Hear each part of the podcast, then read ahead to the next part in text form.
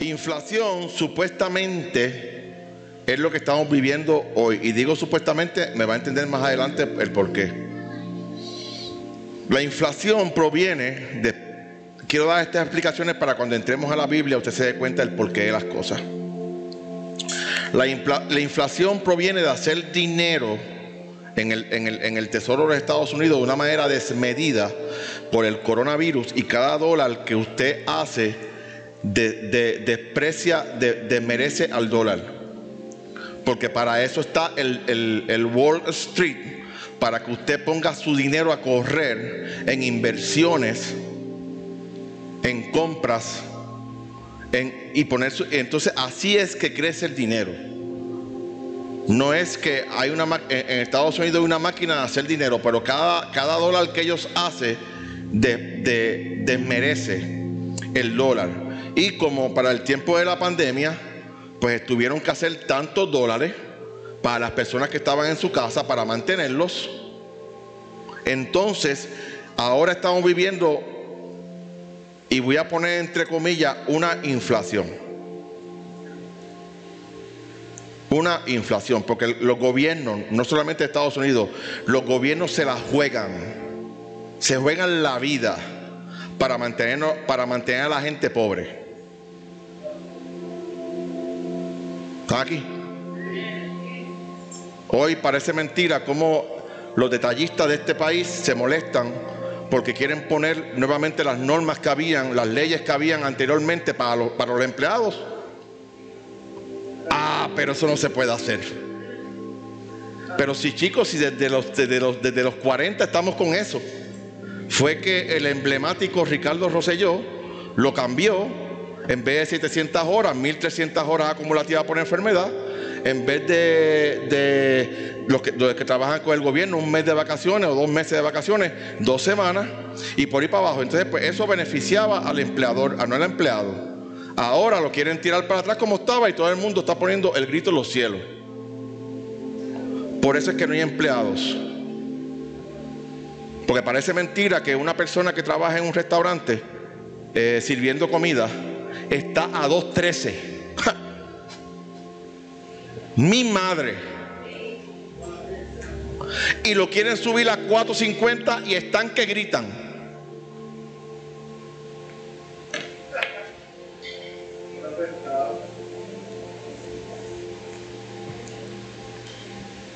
Por eso cuando ya empecé a ministrar, por eso cuando yo cuando pongamos nuestra escuela, la perspectiva de género ahí no va a ir desde ahora. Pero sí va a ir una clase que se, que se va, que vamos a enseñarles matemática, pero matemática de verdad. Para nuestros niños sepan el valor del dólar. Que sea, que sean unas clases que le, que le enseñen el Wall Street, el Dow Jones que cuando, el nene tenga 8 o 9 años y esté en un restaurante con papi, diga, papi, ¿sabes qué? El Down Jones bajó 3 puntos, chicos. Y los estamos preparando para el futuro. Y cuando te vaya a pedir un dólar, él va a saber que, ese dólar cuesta. Y eso yo lo tengo en mente para cuando tengamos nuestro colegio. Entonces, después de una inflación como la que estamos viviendo, Viene entonces lo que se llama una recesión.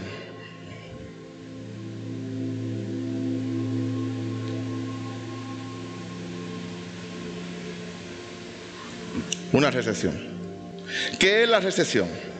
Es cuando el estado en que estamos viviendo, donde todo ha aumentado ligeramente, la gasolina, la canasta básica, por tres meses consecutivos, el Producto Interno Bruto, lo que se llama el PIB, el Producto Interno Bruto, se ve afectado por lo prolongado del tiempo, como decir nuestra materia prima. ¿Qué es el producto? No son los mantecados, no son las galletas Oreo. Estamos hablando de los productos de nuestra alacena, el arroz, el pan, el trigo, que se van, se van ir viendo afectados. Y yo no sé si usted ha entrado a un supermercado y, compra dos bolsitas plásticas, 65 dólares. Muerto la risa. Pero eso no es una inflación.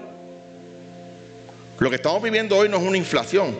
Nos han dejado en inflación, pero yo te voy a demostrar que no es una inflación por lo que estamos viviendo, no lo que me, no lo que me enseña la matemática, porque yo de matemática no sé nada.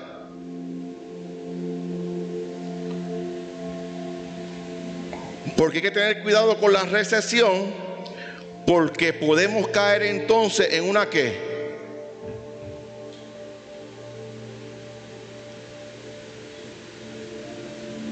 depresión económica. ¿Y qué es una depresión económica? Es la fase subsiguiente a la crisis económica. Y se genera normalmente por una caída de la demanda que conllevará a una disminución en la inversión y en los salarios y por tanto una disminución del poder adquisitivo y el consumo. No va a haber que comprar, le voy a explicar, le voy a dar una explicación ya mismo. Cuando nos encontramos en una depresión económica, normalmente suele, ocurrir una hiperinflación, subida de precios de forma rápida y continua. Mire, mire lo que va a pasar aquí.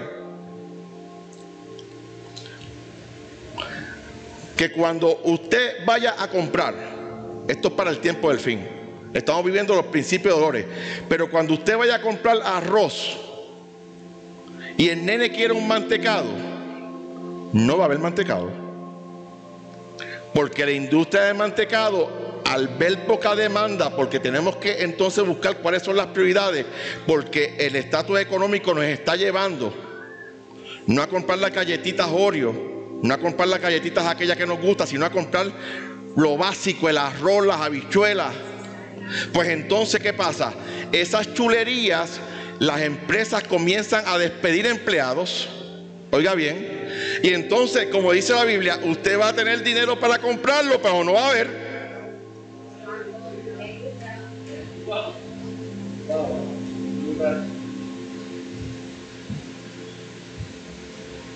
Hoy día usted entra a un supermercado, no hay especiales. Cómpralo como usted.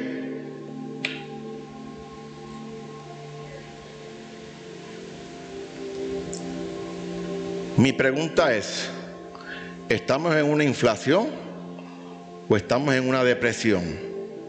Cuando usted compra una lata de salchicha hoy, miércoles, a dólar, y el próximo miércoles está a 1.50, a 1.40, a 1.25.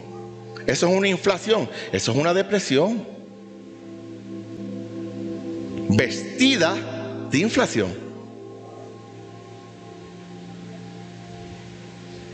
Y tenemos que tener cuidado porque podemos coger, que podemos caer entonces, podemos caer en una gran depresión. Y la única vez que se ha visto aquí una gran depresión fue en el 1929, después de la Primera Guerra Mundial, cuando, cuando gastaron todo lo que tenían en armas y la gente de clase media vivía en las calles. Los condominios que estaban medio ahí vivían. Hasta que vino el presidente de aquel entonces que se, llama, que se llamaba Herbert Clark Hoover. Dijo, pues vamos a hacer algo. Vamos a empezar a construir puentes. Vamos a empezar a construir edificios públicos. Vamos a empezar a construir de todo, carreteras. ¿Y, y quién va a hacer eso? Esos empleados que están desempleados y que están haciendo fila todos los días para poder comerse una papa. Eso pasó en Estados Unidos.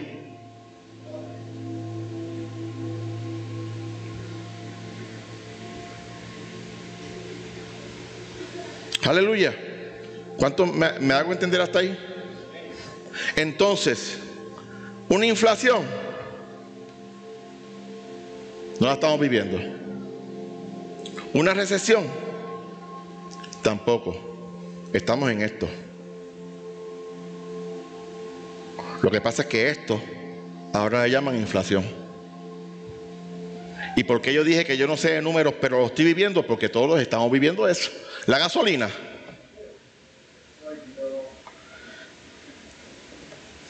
Hoy día la gasolina está a unos 50, unos 40. Tres meses atrás estaba a ochenta y pico y si la ponían a peso usted no la compraba.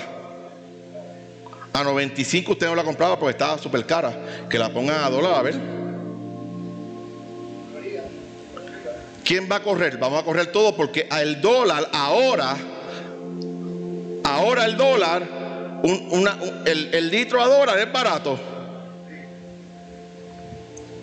Y entonces los grandes empresarios, los que nos aplastan, la élite de arriba, lo que quiere es llevar al peso a unos 50, unos 60 para después bajarlo a unos 20.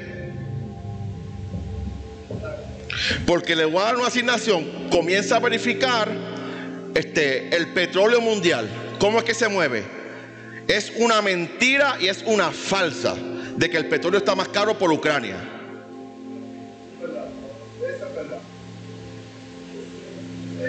Porque el país ahora que está, que está, que está este, produciendo más petróleo se llama Estados Unidos de América. Lo que pasa es que hay un guiso, hay una mafia que todo el mundo guisa. Y nosotros, los que estamos en la bomba, somos los que le pagamos a toda esa gente por ir para arriba.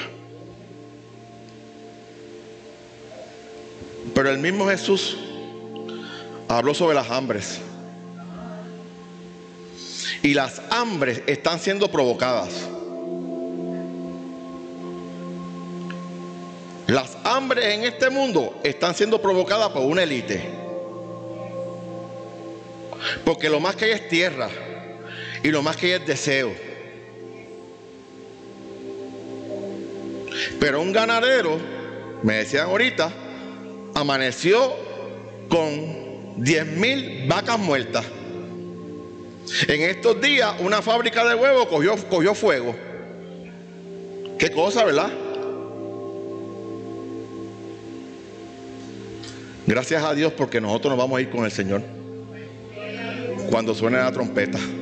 Porque todos estos, e, este élite que está allá arriba, que está provocando todo esto, va a negociar con el anticristo. Y yo dije aquí que estamos en la semana que 69. Cuando comience la semana 70, nosotros, mira, nos vamos. Entonces ellos van a negociar por tres años y medio, lo dice la Biblia. Y van a, y, van a crear a un solo líder mundial. Pero después de los tres años y medio que, ese líder haya comprado a todo el mundo y haya hecho todas las, las negociaciones que tiene que hacer, se va a revelar. Pero usted y yo no vamos a estar aquí. Y, con todo, y, y, por más alimento que falte, yo siempre digo, las personas tenemos que prepararnos, ¿verdad? Pero hambre, los que estamos bajo la cobertura de Dios, no vamos a pasar. Porque aunque sea una papa diaria, nos la vamos a comer y como le vamos a dar gracias a Dios por esa papa, la vamos a multiplicar.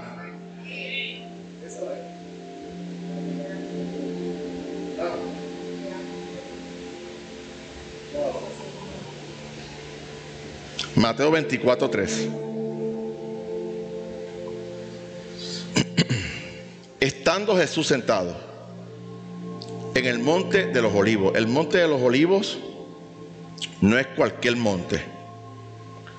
Toma su nombre de los olivos porque pueblan sus laderas y es una falda que se encuentra en los jardines de Getsemaní donde Jesús se hospedó en Jerusalén, el lugar donde muchos eventos bíblicos importantes pasaron.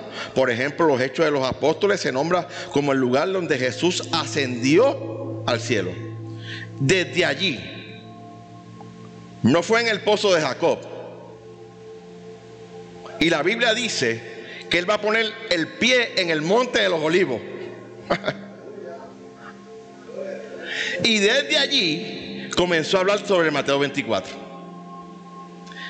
¿Y qué él les dice? Los discípulos se acercaron aparte diciendo, Dios, dinos, dinos, ¿cuándo serán estas cosas? ¿Y qué señal habrá de tu venida y del fin del siglo? Qué, mucha curiosidad hay, ¿verdad que sí? Mire, a mí los Simpsons no me dicen nada. Porque para eso yo leo el Apocalipsis, leo Daniel, leo Nehemías.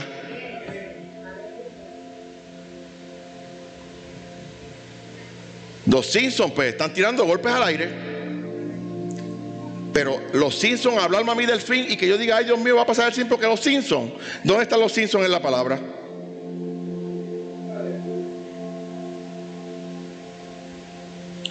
Señor, habla de tu venida y, del fin del siglo. Dinos, dinos, dinos algo. Queremos saber porque hay curiosidad para no saber lo que no sabe. Hay curiosidad para no saber el futuro.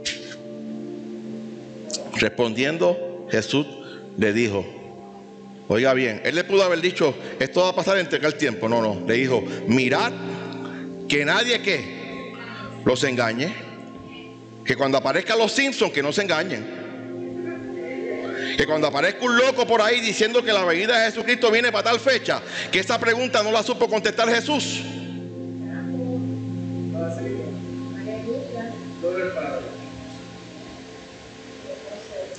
Porque vendrán muchos en mi nombre diciendo, yo soy el Cristo, a muchos engañarán y oiréis de guerra, rumores de guerra. Mirad que no os turbéis, porque es necesario que todo esto acontezca, pero aún no es el fin. Porque si fuese el fin, usted y yo no estuviésemos aquí. Si fuese el fin, usted y yo no estuviésemos aquí. Pero no va a ser el fin. Nosotros vamos a estar viendo ciertas áreas, ciertos movimientos. Pero no se puede turbar nuestros corazones. No se puede turbar vuestros corazones. Porque se levantará nación contra nación. Qué raro, eso no se ve, ¿verdad? Reino contra reino. Habrán pestes, virus. El virus del 1928, la, la fiebre porcina, que eliminó a casi toda Europa. El coronavirus, que paralizó al mundo entero. Y no, y no hacía falta paralizar al mundo entero. Y a hambres a causa de lo que hablamos al comienzo. Terremotes, terremotos en diferentes qué. Ahora viene el verso 8. ¿Qué dice Jesús en el verso 8?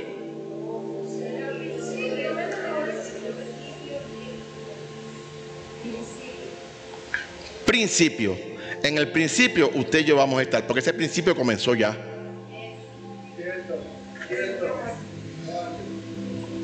Los que no estuvieron aquí, cuando yo estuve hablando de Gog y Magog, cojan ese CD y, llévenselo.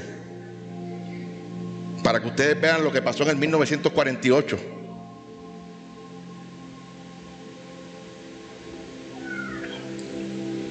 Principios de qué? Pero no es el fin.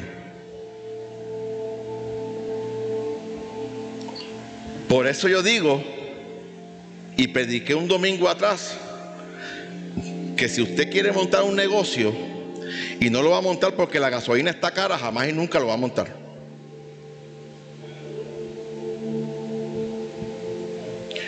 Porque los que estamos en Cristo, cuando usted pone el, el pie al bote, el que maneja el bote no es usted, es Jesús. Y si Jesús es el que maneja el bote, la economía para el tiempo de Jesús, ¿cómo era? Era horrible. Los judíos tenían que dar doble tributación. Tenían que pagar un IBU por Roma y un IBU por Jerusalén. ¿No se acuerda cuando Jesús estaba cerca de una casa y Pedro le dice, mira, ahí llegaron las personas que nos van a cobrar y yo no tengo chavo, ¿qué voy a hacer? Dios mío, nos van a cobrar, nos van a cobrar el IBU de Roma, nos van a cobrar todo y yo no tengo dinero y, y se volvió un ocho. Y Jesús le dice, ¿qué tú sabes hacer? Pescar, pues vete y pesca. Y dentro de, dentro de la boca de un pez apareció el dinero para pagarle Hacienda.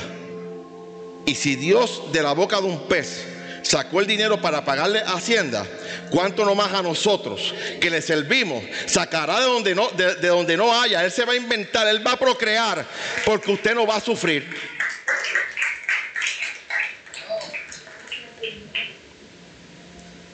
Entonces, Apocalipsis, que ahora vamos a entrar.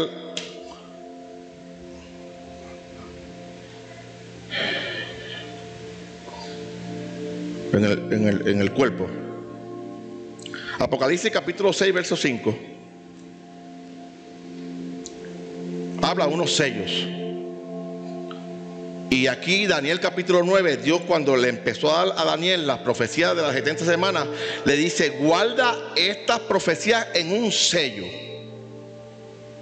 Porque los sellos significan que no se pueden abrir y cuando se abran se tienen que cumplir. Los sellos significan confidencialidad. Los sellos significan un pacto. Y en el verso 5 dice que cuando abrió el tercer sello, oí al tercer ser viviente que decía, ven y mira, y miré un caballo negro. Antes de eso, el caballo número, ese fue el tercero, el número dos fue un caballo bermejo, rojo, que quitó la paz de la tierra y con una, y con una espada mataba a las personas. Y el primer caballo era un caballo blanco que vino a vencer. Pero cuando habla del tercero, aquí hace como un stop y comienza a explicar unas cosas. Y aquí un caballo negro. Y el que lo montaba tenía que una qué.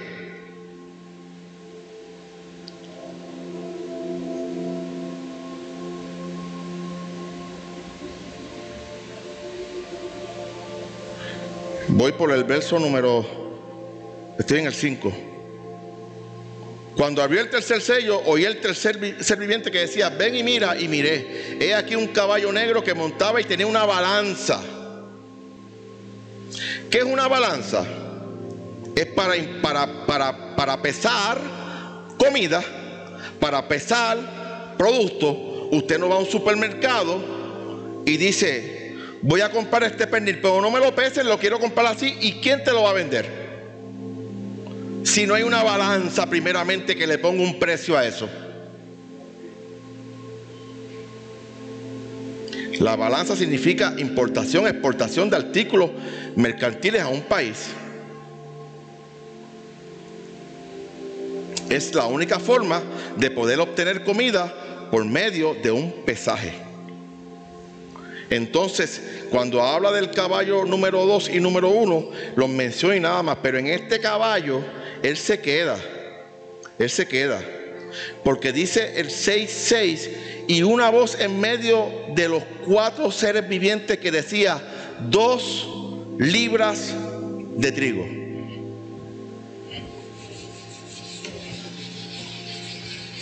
Y voy rapidito porque lo voy a terminar hoy. Dos libras de qué? De trigo. El trigo es la base de muchas cosas. Después de los vegetales y la carne, todo el 90% de lo demás se hace con trigo. Entonces, están las pastas, está, el pan, están los cereales. Hay tantas cosas que la, que la canasta básica hoy día necesitamos tener trigo. Amén. Eh, entonces dice, un denario, dos libras de trigo, ¿por un qué? Dos libras de trigo, el negro es el que nos sirve. Dos libras de trigo.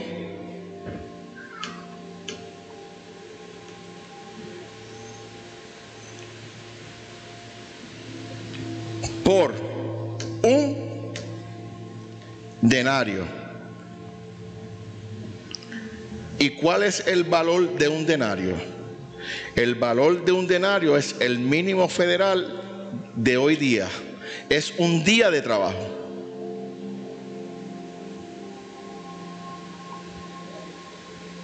¿Estamos aquí?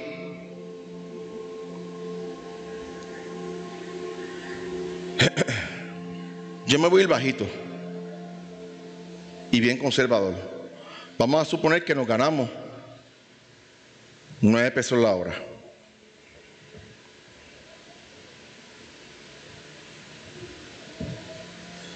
Y eso está bien unido a lo que yo hablé al principio. No, no se me salga.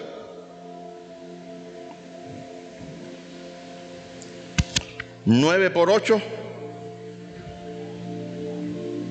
8 horas de trabajo, 72. ¿Verdad que sí? Habla de 2 libras. Entonces cada libra está cuánto? A 36 pesos. Mire. Y eso es para usted conseguir la comida, para usted lo suyo.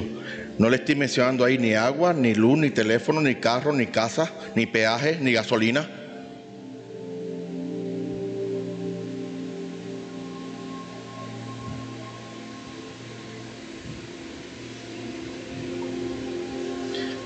Pero yo vuelvo y digo, si tu lintel tiene sangre,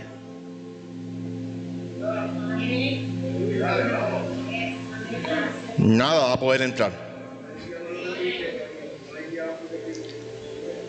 Podemos padecer.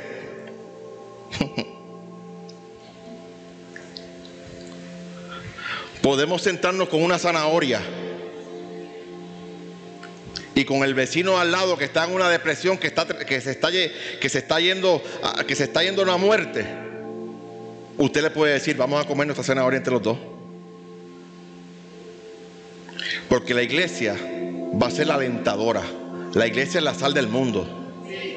Si nos disipamos, ¿cómo entonces, cómo entonces vamos a ganar las almas para Cristo? ¿Sabe? Va a ser un momento donde yo donde va a haber un avivamiento tan grande de gente corriendo hacia las iglesias.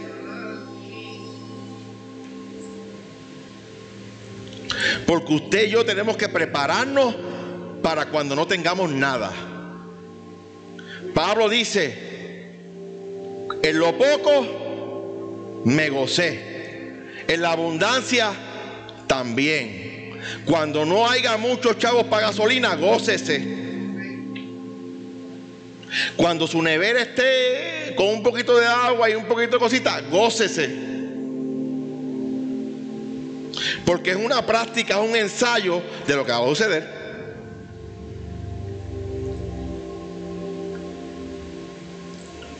Estamos hasta ahí, ¿verdad? Porque entonces el trigo no es trigo si no tiene que, si no tiene cebada. Y dice, y seis libras, dos de trigo. Mira, toma Luis.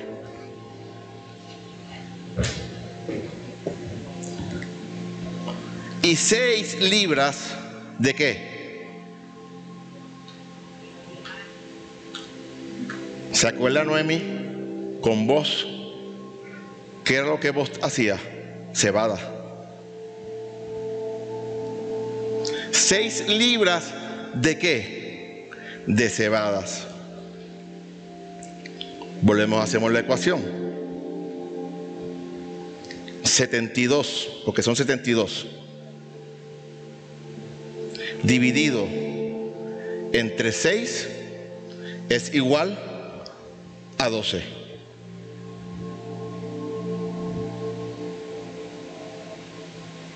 Entonces, usted va a tener que ir a cada dos o tres días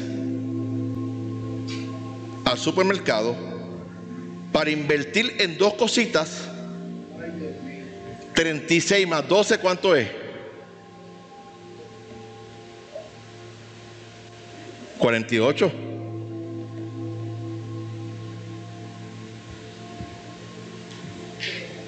Y me estoy yendo a 9 pesos la hora. Si me voy a 15, por 8 son 120. Dividido entre 6 en cebadas es 20. Más 60 la división de la primera. Serán 80 dólares que usted necesitaría a cada dos o tres días. Simplemente, no, no estamos incluyendo agua.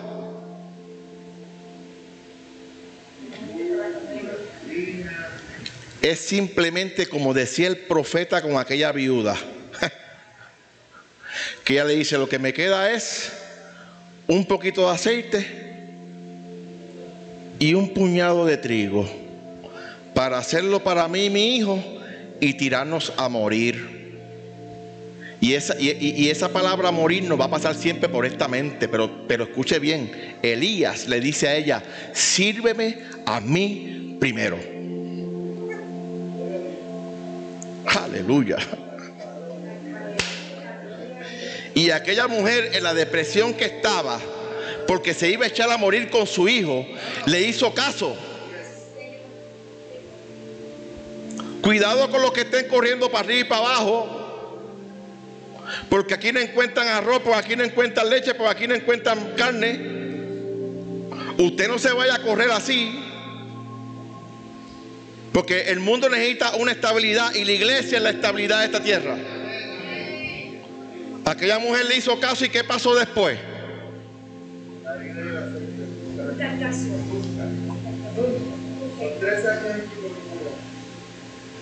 Los tres años y pico que profetizó, que había profetizado que no iba a caer agua, aquella viuda tenía aceite y harina. Y la harina es un derivado de qué? Del trigo. Aceite y trigo. Aceite y trigo. ¿Sabes lo, que, ¿Sabes lo que significa eso? Que cuando tú eres obediente a Dios, Dios nunca te va a fallar. Cuando tú eres obediente a Dios, tu la cena nunca se va a, se va a vaciar. Cuando tú eres obediente a Dios, tú vas a ver milagros, milagros y milagros. Porque no vamos a bregar con cosas que vemos. Vamos a estar bregando de milagros en milagros.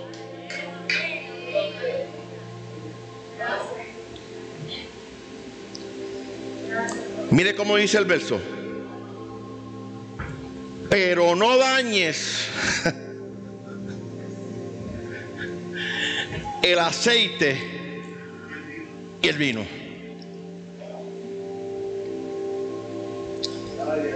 Aleluya. Siento una presencia de Dios aquí. Los que nos están viendo por las redes sociales, siento una presencia extraordinaria. Te está diciendo, te voy a suplir para tus necesidades. Pero nunca dañes tu relación con el Espíritu Santo de Dios que tipifica el aceite. Prefiero mejor tener conexión con el Espíritu Santo de Dios y morir de hambre. ¿Cuántos estamos aquí? Pero no dañes tu conexión con Dios. Porque van a venir hambres, van a venir terremotos, van a venir aflicciones, pero no dañes, aleluya, tu relación con el Espíritu Santo de Dios. Que el que no te, que el que, que el, el tener menos hoy no te haga apartarte de la fuente. Que el que tú tengas menos mañana te levantes con el mismo gozo y la misma alegría porque sabemos que Jehová de los ejércitos nos va a suplir.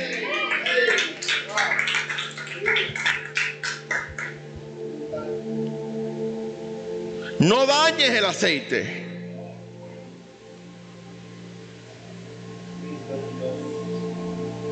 No dañes. Mira lo que dice en Jeremías 31, 12.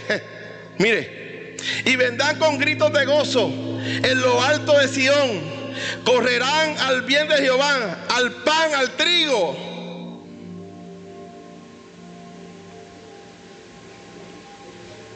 Al vino y al aceite.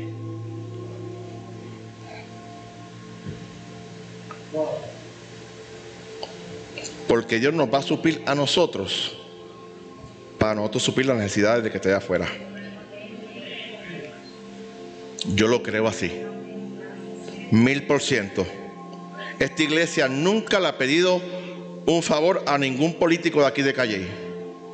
Hemos venido a bendecir a Calle conjuntamente con el alcalde. Cuando María, que vino el, el grande de FEMA que estuvo en Puerto Rico y quiso visitar simplemente las iglesias, y ustedes lo que nos dijo ese hombre. Es que ustedes son especiales, así dijo. Cuando mi gente, que tenemos que hacer un protocolo primero, antes de conseguir una balsa y llegar a la casa que está allá arriba, cuando llegábamos allá tenía matre, tenía comida, tenía nevera. ¿Y quién te dio eso? Una iglesia. Él nos dijo a nosotros, cuando nosotros queremos darle comida a las personas, tenemos que, llamar a un nutricionista porque podemos ser demandables, ustedes no. Acá nosotros hacemos un, buen, un buen caldero, arroz con habichuela. Y lo llevamos y se lo damos a todo el mundo por ahí para abajo. Y esta iglesia está enlistada en FEMA por en caso, de algún eh, catástrofe atmosférico, usarla como refugio.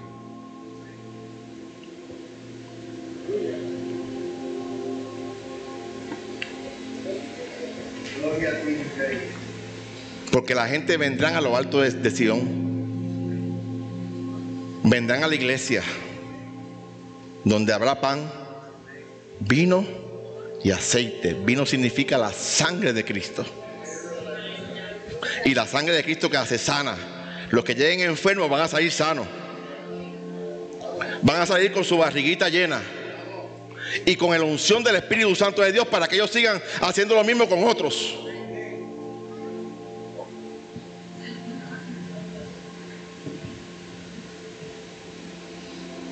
Ya voy a terminar. Apocalipsis 6, 7 dice, cuando abrió el cuarto sello, oí la voz del, del cuarto ser viviente que decía, ven y mira, miré un caballo amarillo. Cuando usted busca el amarillo en la ciencia, son virus, son pestes. Y el que montaba tenía un nombre que se llamaba muerte.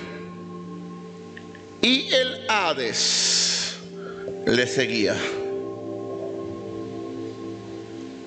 El Hades viene del griego y significa el lugar de los muertos. Porque cuando se abra ese sello, usted que me está viendo por las redes sociales, si entregó su vida al Señor y los que estamos aquí, no vamos a estar.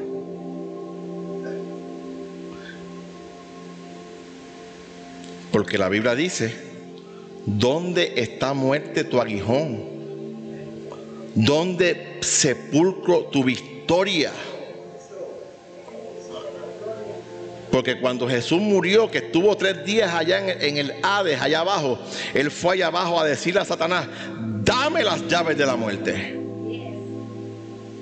Por eso los que mueren en Cristo no mueren, duermen. Y están pasando una transición esperando en un momento. Apocalipsis 1.17 dice, cuando le vi, caí como muerto a sus pies. Y él puso su, su sobre mí diciéndome, no temas, yo soy el primero y el último, el alfa y el omega. Porque juntamente con la prueba llega la bendición.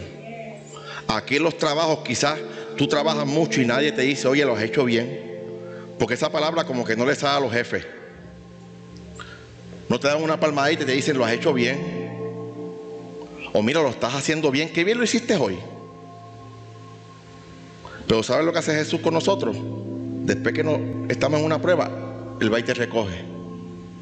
Y te dice, fuiste un siervo bueno y bien. Porque mire lo que dice Juan, y voy a terminar con este verso, el 18.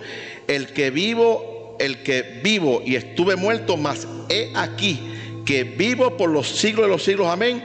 Y no, y tengo las llaves de la que.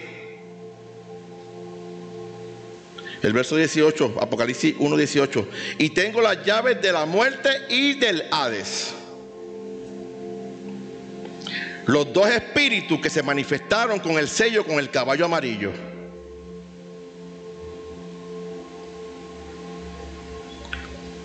La Biblia de la economía, aquí solamente habla de eso.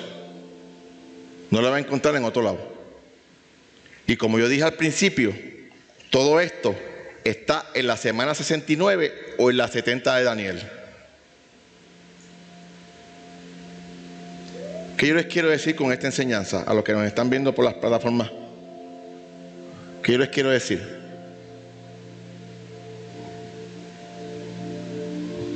No venga a nuestro corazón una angustia porque vea que las cosas se van poniendo de mal en peor. Principio de dolores no vienen cosas buenas. Pero la iglesia se tiene que, se tiene que, se tiene que mantener fuerte. Se tiene que mantener fuerte. Por eso es que el agua, que es vida, la estamos malgastando. Y por tal razón vienen los razonamientos. Dicho sea de paso, no hay agua hoy en este lugar. Llegó, llegó. Pero el agua es vida. Y yo prediqué hace unos domingos atrás de la naturaleza. Escúchala. Vamos a protegerla. Porque sabes qué? La carne que tú te comes viene de ella. Todo lo que tú te alimentas viene de ella. Y la Biblia dice que la naturaleza clama desde la tierra. ¿Qué les quiero decir con esto, mis hijos? Va a venir momentos económicos que van a ser bien fuertes. Pero bienaventurado aquel que no se deje doblegar, ni se deje engañar, ni se deje intimidar, ni se deje meter cosas en su mente para cargarlo más